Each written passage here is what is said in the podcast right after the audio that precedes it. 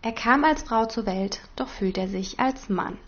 Julius ist 24 Jahre alt und transsexuell, genau wie mindestens 6000 andere Menschen in Deutschland.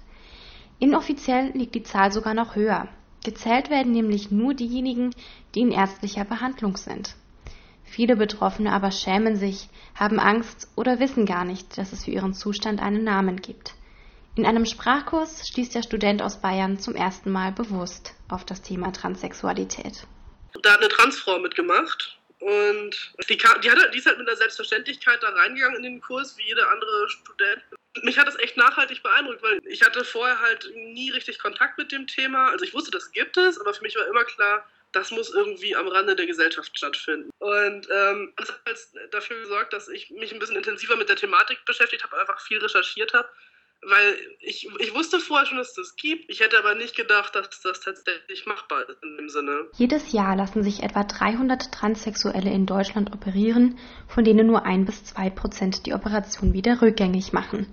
Das Problem liegt laut Wissenschaftlern in der Zeit davor. Viele Transsexuelle sind depressiv oder versuchen gar ihr Leben zu beenden. Dies ist bei Julius aber nicht der Fall.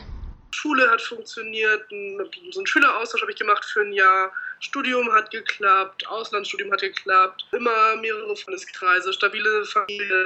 Also, also nichts, wo, wo, man von außen jetzt sagen würde, da läuft was schief oder da passt irgendwas überhaupt mhm. nicht. Und das hat mich halt vorher auch davon abgehalten, das ernsthaft anzugehen, das Thema. Auf seinem Blog FTM Julius können Freunde und Interessierte an seinem Leben teilhaben und die Schritte auf seinem Weg zum Transmann mitverfolgen.